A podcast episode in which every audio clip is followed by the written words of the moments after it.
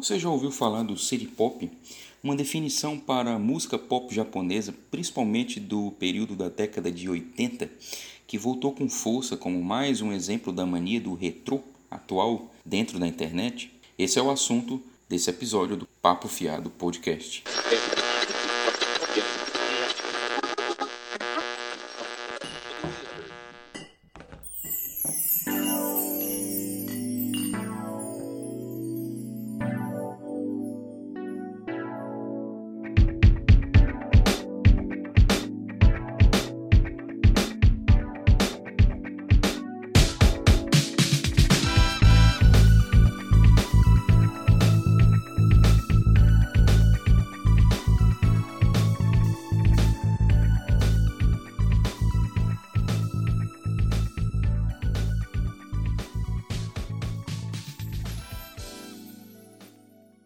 E hoje nós vamos falar mais uma vez um pouquinho de música. Ah, lembrando que nós estamos no Ancho, no Spotify, ah, no Google Podcasts e logo logo a gente vai estar no YouTube. Vou colocar também os episódios lá no YouTube. Ah, se você quiser escutar a gente, é só ir para lá também. Então, iniciei falando do City Pop e esse é o assunto que nós vamos tratar hoje. E esse assunto me veio à cabeça para esse episódio do, do, do, podcast, porque outro dia, é, meio que como magicamente ou algoritmicamente, se existe essa palavra, eu me deparei com várias recomendações do YouTube da, de música pop japonesa, principalmente dessa época. Algumas com vídeos de animes é, da década de 80, atrelado às músicas do city pop. E dentre os vídeos, é, o que se destaca principalmente é o de Maria Takeuchi e a música Plastic Love. Nesses vídeos eu me deparo com comentários uh, com jovens comentando cheios de nostalgia, de algo que não viveram, outros abraçando aquela música da década de 80 como uma grande novidade, e, pra, e para os ocidentais é e, e ao mesmo tempo não é, e depois eu explico uh, o que eu quis dizer aqui. E pronto. Eu percebi que já se tinha mais um revival desses da internet. Não é nenhuma novidade como a internet e o YouTube ele tem sido uma fonte interessante de fenômenos musicais que tem abraçado estéticas do passado. Vide aí o, o Vaporwave. E necessariamente aqui no caso o YouTube, ele se transformou, ele é, ele nem se transformou, ele foi se transformando ao longo do tempo e atualmente é uma coletânea de discos de artistas antigos e novos, enfim. É uma plataforma que acaba, de certa forma, sendo utilizado para esse fim também, né? Aí é aquilo, basta o algoritmo fazer a sua mágicazinha e bum, temos um novo revival, um artista antigo é hiper reconhecido, né? É, como que tem acontecido com esse fenômeno do revival do city pop no caso. O crítico musical britânico Simon Reynolds ele já havia investigado o fenômeno da nostalgia da cultura pop em geral ali na música também em seu livro denominado Retromania, o vício da cultura pop em seu próprio passado. Isso aqui já traduzido é, traduzindo o, ele em português. Nesse livro, o autor observa essa questão da nostalgia moderna e, e, destaca principalmente o papel da internet, das mídias digitais, da conexão de banda larga como um fator muito importante. Ele observa que essas ferramentas, de certa forma, elas comprimiram o tempo e a existência histórica e, e o fatiaram em pequenas pílulas que elas são manipuladas ao bel prazer dos, dos indivíduos, das pessoas, dos usuários. No, no caso aqui nós temos como exemplo o próprio YouTube, um determinado tempo histórico, um, uma determinada existência histórica é fatiado em um vídeo compilado e colocado no YouTube para um, sei lá, um, um, show do, do Led Zeppelin de, por exemplo, 1977 em tal lugar, em, tal ano, em tal dia ele é fatiado daquele momento histórico e colocado na internet para quem em qualquer tempo estiver poder ver nesse caso dele. O mesmo Simon Reynolds, ele escreveu um artigo no jornal The Guardian chamado Total Recall Why Retromania is All the Rage. Uh, nesse artigo, o próprio crítico comenta como a música ela é mais suscetível de ocorrer esse fenômeno do que outras formas de arte. Então ele escreve o seguinte, aí abre aspas por Simon: Retrô não é um fenômeno completamente novo. É claro, o pop ele tem uma extensa história de revivals e distorções criativas do passado musical. O que é diferente na retromania contemporânea é o aspecto da recordação total, da recordação instantânea e da recordação exata que a internet torna possível. Os fãs podem se afogar em toda a história da música sem nenhum custo, porque ela está literalmente lá para ser tomada. Desde o arquivo do YouTube de apresentações de TV e shows a incontáveis blogs de música, moda, fotografia e design, a internet ela é um banco de imagens gigantesco que incentiva e permite a replicação precisa de estilos de época, seja aí um gênero musical, gráfico ou moda. Como um resultado, o escopo para retrabalho imaginativo do passado, os erros de reconhecimento e mutações que caracterizaram os cultos anteriores da antiguidade, ele é reduzido. Aí fecha aspas por Simon Reynolds. Então, por que foi que eu fiz toda essa introdução de nostalgia e nostalgia moderna, no caso, retromania? Uh, e o que isso tem a ver com city pop? Eu respondo a você tudo, tem tudo a ver. Todas essas características podem ser vistas nesse novo revival que, a, que o city pop ele tem tido principalmente para os ocidentais. Tem conhecido a música pop japonesa daquela da década de 70, 80, principalmente, somente agora a partir dessas mídias digitais. O sucesso do city pop, de certas músicas e vídeos do city pop, é, é mais um exemplo dessa retromania que é de certa forma, retroalimentada pela internet. E como foi que isso começou de fato? Bastante utilizado por artistas de movimentos musicais típicos da internet, como o Vaporwave, que eu já falei, ou o Future Funk, no YouTube, eles trouxeram à tona o city pop. Foi ali meio que como começou tudo por aqui, né, no lado ocidental do planeta. O YouTube e o gracioso algoritmo de recomendação foram os responsáveis diretos para alçarem ao público ocidental essas antigas músicas do city pop, que agora na tentativa de sair um pouco das informações rasas compiladas na internet do que geralmente se encontra sobre o estilo o city pop japonês, eu vou utilizar uh, o trabalho, o artigo científico de Moritz Summit, que é da Universidade de Friburgo. O artigo dele uh, se chama A Intermedialidade e a Construção Discursiva dos Gêneros Musicais Populares, o caso do japonês city pop. Esse artigo ele vai trazer um pouco das da história do city pop e trazer um pouco mais do que a gente encontra por aí uh, na internet. E, e esse artigo já deixa bem claro de como o YouTube e a internet foram responsáveis por trazer esse período da música pop japonesa para nós, para o público ocidental principalmente aqueles que já, de certa forma, não estavam tão familiarizados com esse estilo. Uh, eu vou me utilizar de muitos trechos do, desse artigo dele que eu vou deixar nas referências aí para quem se interessar. O, o texto ele está em inglês e, e, ele faz uma compilação muito grande do que é o city pop, de como é, tem se havido um certo revival dele, não apenas para nós, público ocidental, mas para os orientais, para os japoneses também, eh, principalmente com artistas novos, dizendo que gostam, trazem elementos dessa música para suas músicas atuais, né?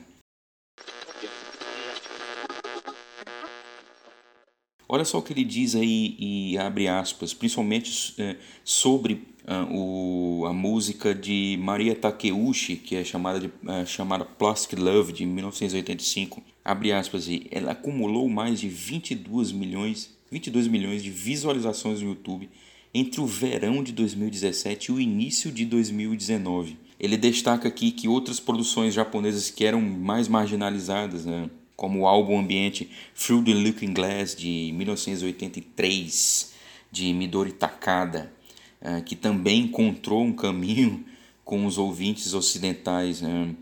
E ele destaca que a partir de 2019 é muito tranquilo, é, é muito fácil de se perceber comunidades de fãs uh, diversas né, que têm se reunido em fóruns da web, uh, canais no YouTube, grupos de Facebook que, que buscam discutir música pop, uh, não só japonesa, mas de outros países asiáticos das décadas de 70 a 2010 que estão sob o rótulo de City Pop.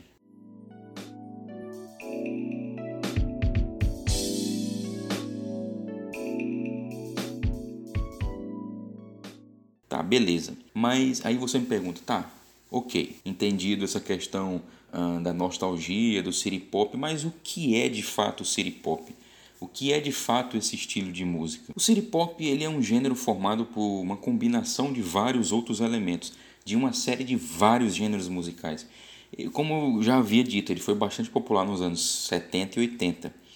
Por isso muitos autores divagam e você pode é, pesquisar ah, se de fato existiu ali uma identidade musical de um movimento, já que ele é uma colagem de outros pedaços da, de música, principalmente norte-americana. Fazendo um recorte histórico, nesse mesmo artigo, o Moritz Summit, ele buscou trazer ali em que momento o city pop, essa, essa denominação city pop iniciou, começou a aparecer na imprensa musical uh, japonesa.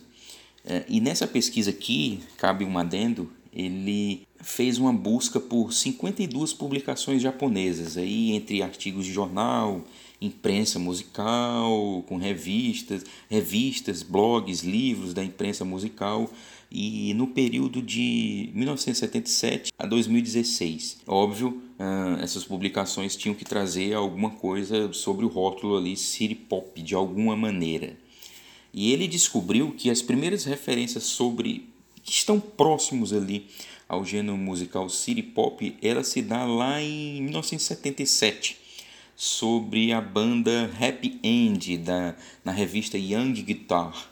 Nela ali aparece uma tentativa de definição para um novo estilo de música, que foi denominado de City Music. No entanto, a ocorrência de fato do termo City Pop, né, City Pop mesmo, Uh, o autor achou em uma resenha escrita no jornal Yomiuri Shimbun de 1981 e aí aos japoneses que estiverem me escutando peço perdão. O álbum, é, o álbum se chama First Light é, e, é de, e ele é de Makoto Matsushita. Ali aparece a primeira ocorrência do termo city pop. A partir daí, a indústria musical começa a usar o termo city para comercializar esse tipo de música pop japonesa. O city ele é uma ramificação da new music da década de 70 e traz como principal referência o Happy End, que eu já havia falado, uh, e o álbum Kazemate Roman de 1971. Não é um álbum lá que possua similaridades com os city pops, as músicas do city pop, principalmente da década de 80, que são as canções mais conhecidas pelo público ocidental. Mas ali foi uma abertura da música japonesa para uma associação com o pop americano. Ela possuía uma carregada imagem urbana. Seria uma característica do city pop da década de 80, uma coisa urbana, moderna. Antes é preciso mencionar que diversas, diversas pessoas, diversos autores, jornalistas, enfim, geralmente não colocam os artistas dos anos 70 dentro da genealogia ali, dentro do, da ramificação ali do que é o city pop, enquanto outros já colocam tudo junto, incluindo aí o happy end. O próprio Summit, nesse artigo, ele destaca que a história desse gênero musical ele pode ser dividido em quatro: pré-anos 80, 1980, 2000 e 2010. Óbvio, cada um possui suas diferenças, similaridades, enfim. O fato é que a gente pode juntar diversos nomes importantes dentro do estilo em, em, em vários períodos. Aí eu estou juntando vários períodos, como Taeko Onuki, Tatsuro Yamashita, fantástico Tatsuro Yamashita, por sinal, uh, é um dos artistas do city pop que eu mais gosto, de fato. Uh, o Shigeru Suzuki, o Kiyotaka Sugiyama e Omega Tribe, Omega Tribe no caso, né? Eiichi Otaki, Toshiki Kado, Kadomatsu, Makoto Matsushita, já falado, Masayoshi Takanaka, Jun Kohashi, Kikuchi Momoko, Haruko Kuama, O importante é destacar que nomes de uma década foram importantes e perpassaram outras décadas dentro do gênero também sendo importantes, enfim. Então, sobre o City Pop, eu vou trazer aqui uma, uma definição do que o Summit traz nesse artigo. Né? Abre aspas para ele. De um modo geral, a música normalmente apresenta um som brilhante, limpo, polido, resultante de uma mistura particular de instrumentos eletrônicos e analógicos e métodos de produção. Fecha aspas aí no caso. Uh, o city pop ele tende a padrões musicais orientados ao ritmo e expressões vocais, influenciado por estilos musicais afro-americanos como o R&B, o jazz, fusion, o soul. Por isso que eu falei que ele é uma colagem de vários elementos de, de música, da música norte-americana. Uh, mas também ele faz uso de estruturas que lembram mais o pop e o rock americano dos anos 50 e 60 e às vezes os elementos de disco, música latina, synth pop. Historicamente, o city pop ele acaba sendo definido por um contexto cultural específico do Japão. É um contexto cultural, econômico e é um recorte histórico bastante específico, eh, que é o milagre econômico do Japão após décadas buscando se recuperar da destruição da Segunda Guerra Mundial. No fim dos anos 70, pode-se dizer que o, como o auge do milagre econômico daquele país que trouxe aí um crescimento na área da tecnologia, automotiva, produtos eletrônicos como o Walkman se tornaram populares, fizeram do Japão uma potência econômica de fato, uma bolha de uma suposta estabilidade, é, de um milagre econômico de três décadas, com grande industrialização, com grande urbanização, que aumentou o padrão de vida dos japoneses e transformou a identidade das grandes cidades japonesas como Tóquio, por exemplo. Durante esse período, outros estilos americanos começaram a adentrar na cultura japonesa, principalmente porque os Estados Unidos ele aparece como um personagem importante nessa reconstrução histórica do Japão pós Segunda Guerra. Os gêneros já citados, como o New Wave, o Jazz, foram devidamente sugados pela música pop japonesa, como uma bucha de fato. Era um momento de grande euforia, de excessos, uma vida com luxo, cheia de neon nas grandes, nas grandes cidades japonesas. Grandes marcas, restaurantes luxuosos, uma vida, uma vida noturna bastante agitada. Eram momentos de mudanças culturais no Japão. Tanto que, por exemplo, nos anos 80, o city pop ele começa a abraçar o som de artistas femininas. E isso é fruto diretamente de mudanças sociais, com a entrada das mulheres no mercado de trabalho, no estudo, no ensino superior, é, são mudanças, é, é, um recorte específico do momento histórico do, do, do país, do Japão, uh, social, uh, econômico, muito importante para se explicar o que é o Japão hoje, por exemplo, atualmente. Com essa economia proporcionando que esses artistas tenham contato com uma tecnologia de ponta no mundo da, da música, é, eles acabaram sendo um reflexo daquele momento da cultura japonesa. O Summit ele destaca que nesse gênero basicamente existia um afastamento de elementos que marcavam comumente a identidade da música japonesa, ah, como por exemplo a ausência de escala pentatônica ou técnicas de canto específica.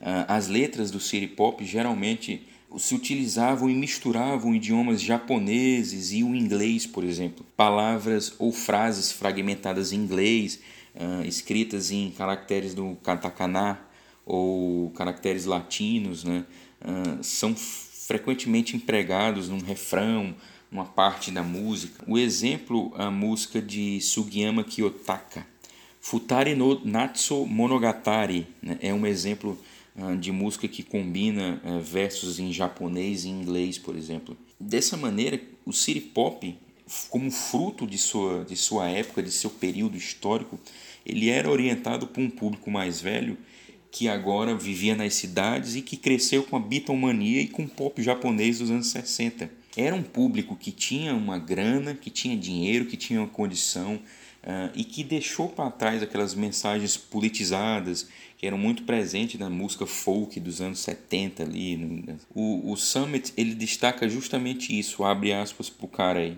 Essa natureza apolítica é outra razão pela qual o city pop é, é frequentemente chamado de o som da era da bolha, uma era de otimismo econômico quando os valores da sociedade de consumo do pós-guerra foram totalmente adotados por muitos japoneses. Fecha aspas pro cara aí. Outras características que a gente pode observar do city pop, ah, principalmente nos anos 80, viu? A cidade e a praia são conceitos básicos da época que aparecem em vários formatos de mídia, como capas, fotografias, vídeos e afins. Esse estilo de arte cunhado uh, por ilustradores como Hiroshi Nagai e o Eijin Suzuki, que eram inspirados no pop art do Andy Warhol e em paisagens americanas. Olha, esse tipo de arte eles podem ser vistos em várias capas de, do, de álbuns do city pop como do Tatsuri Yamashita, do Eiichi Otaki. Ao longo dos anos, outros estilos de arte foram sendo aplicados com fotografia, com as mesmas ideias, e aí já tinha os retratos dos artistas e outras que traziam paisagens urbanas sofisticadas e tal. Aqui se destaca, e aí você pode fazer uma observação uh, do, desses, dessas capas, desses álbuns, o estilo uh, dessa arte, uh, a gente pode perceber que sim, se evocava ambientes urbanos, mas eles pareciam mais americanos do que japoneses. Era uma iconografia da cidade, do litoral, permaneceu notável ali durante toda a vida original do gênero e é uma característica facilmente identificável uh, de discos do city pop. Né? Como um produto de sua época, acabou que o city pop foi perdendo sua vitalidade ali na passagem dos anos 80 para os 90, quando se deu uma diferença primordial com o estouro da bolha econômica japonesa. Os anos 90 é considerado como a década perdida. Então todo aquele padrão de vida grandioso do japonês, ele diminuiu, desemprego, enfim, o negócio mudou da água para o vinho. E tudo e todo o recorte histórico que foi possível fazer o city pop surgir acabou se esvaindo e com isso o city pop também foi. Então como é que o city pop, fruto de um recorte histórico que teve um auge em um período, agora está voltando? A gente tem que é, entender que esse revival ele não é de agora. Ele começou lá nos anos 2000, ali no início, e tomou forma nos anos 2010 no YouTube e nos fóruns da internet que discutem música. O que a gente percebe dentro de desses, desse estouro do, do city pop atualmente, ponto interessante é sempre o sentimento de nostalgia que as músicas e as imagens, a arte específica ali da, daquele período, elas evocam no ouvinte. O que pode ser visto nos inúmeros comentários que tratam ali do que estão no, no vídeo. É o que o Reynolds destaca como uma captura de um tempo histórico específico que é manipulado. É exatamente o, o, o que eu falei inicialmente. Uma arte específica de uma década específica, e aqui nós estamos falando também da música, como do, do, da capa do álbum ali, em específico do, da arte específica ali, mostrando aquele período. Ele é capturado naquele momento e trazido para o agora. O jovem que não viveu aquilo olha para aquela música, quer dizer, escuta aquela música, olha aquela arte e sente uma nostalgia de algo que eh, não, não viveu, que não esteve próximo de viver, principalmente para alguns. Fazendo umas pesquisas, eu percebi que geralmente que esse assunto ele gerou inclusive um texto do Ryotaro Aoki no Japan Times que destaca o retorno do city pop ao vocabulário japonês e aqui você percebe que o city pop não só volta para o Ocidente, que o, reconhe, que o começa a escutá-lo, mas também lá. O artigo é chamado City Pop Revival is literally a trend in name only. O, o Ryotaro Aoki, ele observa que o termo que saiu de moda lá nos anos 90, ele retorna lado a lado com o retrô. Abre aspas, é mais uma palavra da moda indie simplificada, usada para induzir sentimentos de sofisticação, modernidade e nostalgia. Fecha, fecha aspas. Voltando para o Reynolds, ele destaca justamente isso, né? Aquela sensação, a sensação de viver no futuro, ela foi substituída por uma sensação de ter vindo ao mundo muito tarde pelos jovens. Que eu que, a, que para a maioria dos jovens o city pop é uma grande rememoração gostosa de algo que não viveram, não estiveram lá. Artistas e bandas novas têm utilizado a estética do city pop no Japão e falam abertamente disso. Isso está sendo reconfigurado, inclusive, como um novo city pop, mas assim extremamente diversificado. É que tem, tem nomes aí, vão desde banda de rock indie como Yogi New Waves, Awesome City Club, por aí vai, nomes como Hitomi Toy. Como um produto de consumo interno para os japoneses, o city pop ele virou uma espécie de música underground para os mais jovens. E como a, o, aborda o próprio Simon Reynolds, o, o underground ele tem cada vez mais furtado o passado, né? seja com essas revisitações diretas nas mídias digitais, seja com novos artistas e bandas trazendo referência total desses estilos. Ponto discutido interessante é, são as características desse novo fã do city pop aqui no Ocidente.